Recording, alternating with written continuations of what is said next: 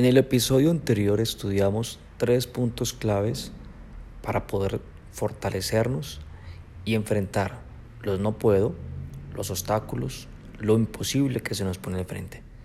Pero no se queda ahí. Vamos a continuar con esto, porque ya vimos los tres, pero ahorita vamos a ver cómo se cómo dieron respuesta, cómo se abrieron puertas. Te pregunto, ¿tienes alguna puerta que anhelas que se te abra?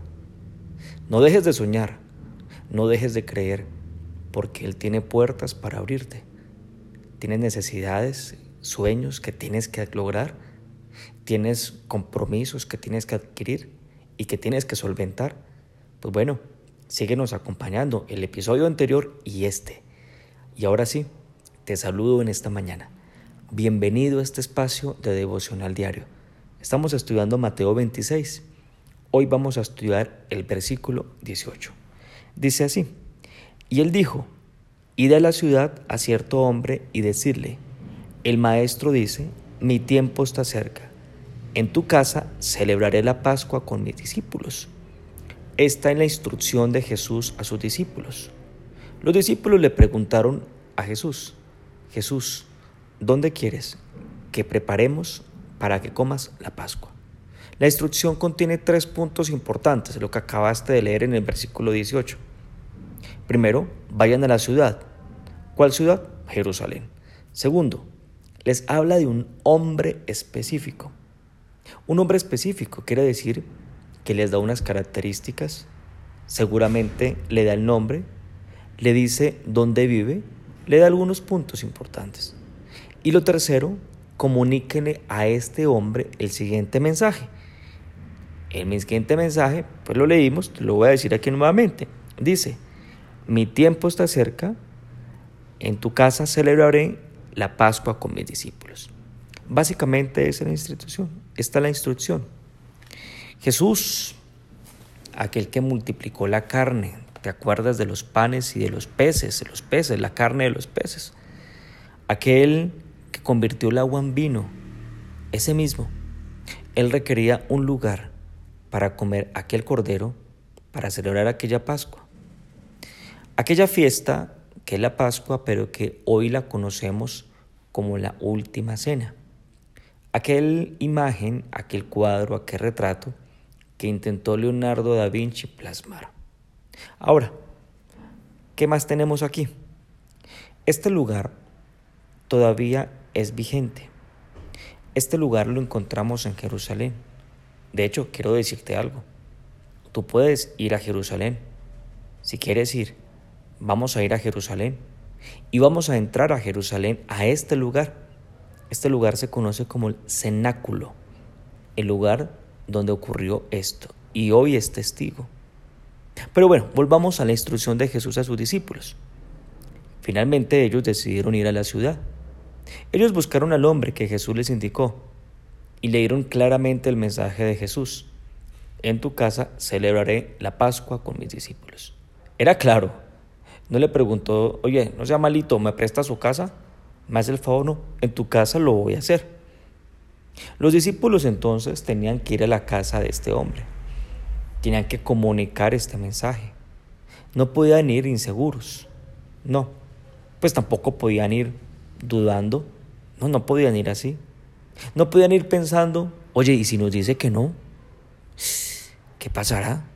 No. Ellos deberían ir totalmente seguros representando al que los envió.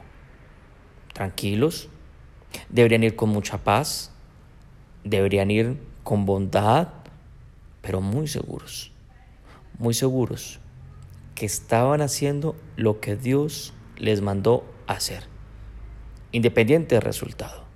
Tenlo en cuenta, porque así mismo pasa contigo y pasa conmigo. Quieres que se te abran las puertas.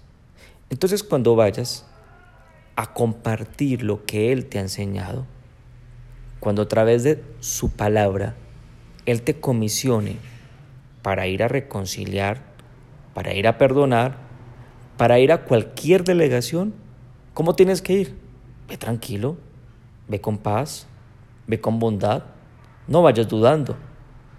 No vayas diciendo, oye, ¿y si me batean? No, tú vas representando. ¿Tienes que pedir algo? Hoy, empezando semana, ¿tienes que presentar un proyecto? ¿Tienes que exponer tu plan de negocios? ¿Tienes que presentar una licitación? ¿Tienes una entrevista? Ve, pero ve tranquilo. ¿Quién dijo miedo? ¿Quién dijo afán? ¿Quién dijo ansiedad? Ve representándolo. Vístete como el que lo representa. Habla como el que lo representa. Ten esto en mente. Hazlo pensando que cuando te vean a ti, vean al que te envió. El que te envió a tocar puertas para que se te abran es Él. La puerta no se abre porque tú dices, ábrete sésamo. La puerta se abre porque vas tú y la tocas. Que Dios la abra, pero tú tienes que ir a tocarla. Lo normal entonces es que los discípulos pensaran, ese hombre nos va a decir a nosotros que no. Es que Jesús ni siquiera le dijo, oye, Dios lo bendiga, mira, usted va a tener tesoros en el cielo. Jesús no le prometió ningún beneficio, solamente le dijo, mira, mis días están por terminarse, necesito la casa tuya para tomar la Pascua con mis discípulos. Jesús fue muy directo. Añadámosles palabras, porque qué pena. Digamos esto de más, o quitémosle esto. Pongámosle palabras bonitas. No, ellos tenían que decir lo que les mandaron, seguros, sin temores. Pero resulta que muchas veces nosotros nos llenamos hasta de falsedad y cambiamos cosas que no tenemos que cambiar. El mensaje era claro, era contundente. Porque en esto, en esto es fundamental que tú no escuches lo que piensa tu mente, que no escuches tus temores, escucha la dirección, escucha la dirección al pie de la letra. Cuando tú le pides dirección a Dios, cuando tú haces la voluntad de Dios, que la voluntad de Dios es la misma tuya, Él te dará indicaciones precisas como esta. Mira lo que dice el versículo 19. Y los discípulos hicieron como Jesús les mandó y prepararon la Pascua. ¿Qué pasó con los discípulos? Hicieron, siguieron la indicación, no escucharon sus pensamientos negativos. Me van a negar el ascenso, me van a decir que no, me van a, que me van a dar el avión, no, por favor. Yo te pido que hoy tú tengas la certeza y lo creas. No vayas con esos pensamientos. Si vas con esos pensamientos, pues apague y vámonos. Vamos a ir con los pensamientos correctos. Y mira qué importante lección. Hacer como Jesús mandó. El hombre, el dueño de la casa, ¿qué pasó? Pues accedió. Se le abrieron las puertas. Y así es que se abren las puertas. Dios las abre. Claro, tú tienes que ir. Tú vas a hacer su voluntad.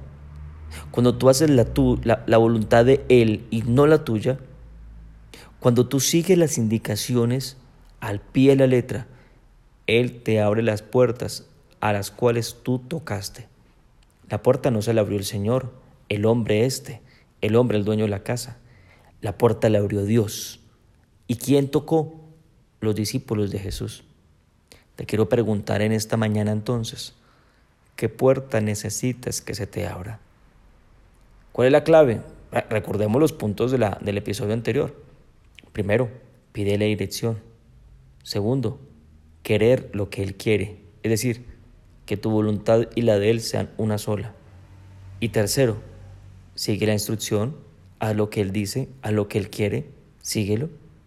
Esta puerta entonces de esta casa fue abierta. Y hoy, cuando vayas a Jerusalén y entres a esta casa, tus ojos, tus manos, tu cuerpo será testigo de cómo se abren las puertas. ¿Qué esperas entonces? Es el momento que Él abra todas tus puertas. Repito, pide la dirección, que tú quieras lo que Él quiere y sigue la instrucción al pie de la letra. Fácil, sencillo, pero nosotros complicamos la cosa. ¿Listos? ¿Me acompañas? Y hacemos una oración en esta mañana. Padre lindo, te damos gracias en una mañana como estas, porque tu palabra nos desafía, nos alienta. Siempre, siempre hemos sido presa de los diferentes pensamientos que atacan nuestra mente. Muchos pensamientos que nos dicen no puedo, me van a decir que no. Hoy entiendo que mi objetivo no es el objetivo. Hoy entiendo que el objetivo es representarte a ti, porque tú eres el que abre las puertas y tú decides también qué puerta se cierra. Hoy mi objetivo es ir seguro a representarte. Hoy mi objetivo es pedirte dirección. Hoy mi objetivo es querer lo que tú quieres. Hoy mi objetivo es seguir tu indicación. Ya lo demás te corresponde a ti. Hoy entiendo que yo hago mi parte y te agradezco porque tú eres el que hace la tuya, el que me enseña, el que me ilustra y el que tiene la paciencia para enseñarme esto que estoy aprendiendo en esta mañana. ¿Qué haría sin esta tu guía? ¿Qué haría sin tu enseñanza? Muchas gracias, Padre, por la bendición que nos das de compartir este tiempo. Ahora te pido tu bendición, que tú abras las ventanas de los cielos y que tú abras las puertas, aquellas que necesitamos para nuestro trabajo, para nuestro trabajo, para nuestros negocios, para nuestra familia, para nuestros sueños. En el nombre de Jesús, amén y amén. No me despido sin antes invitarte este próximo miércoles, 9 de la noche. Tengo una conferencia muy especial para ti.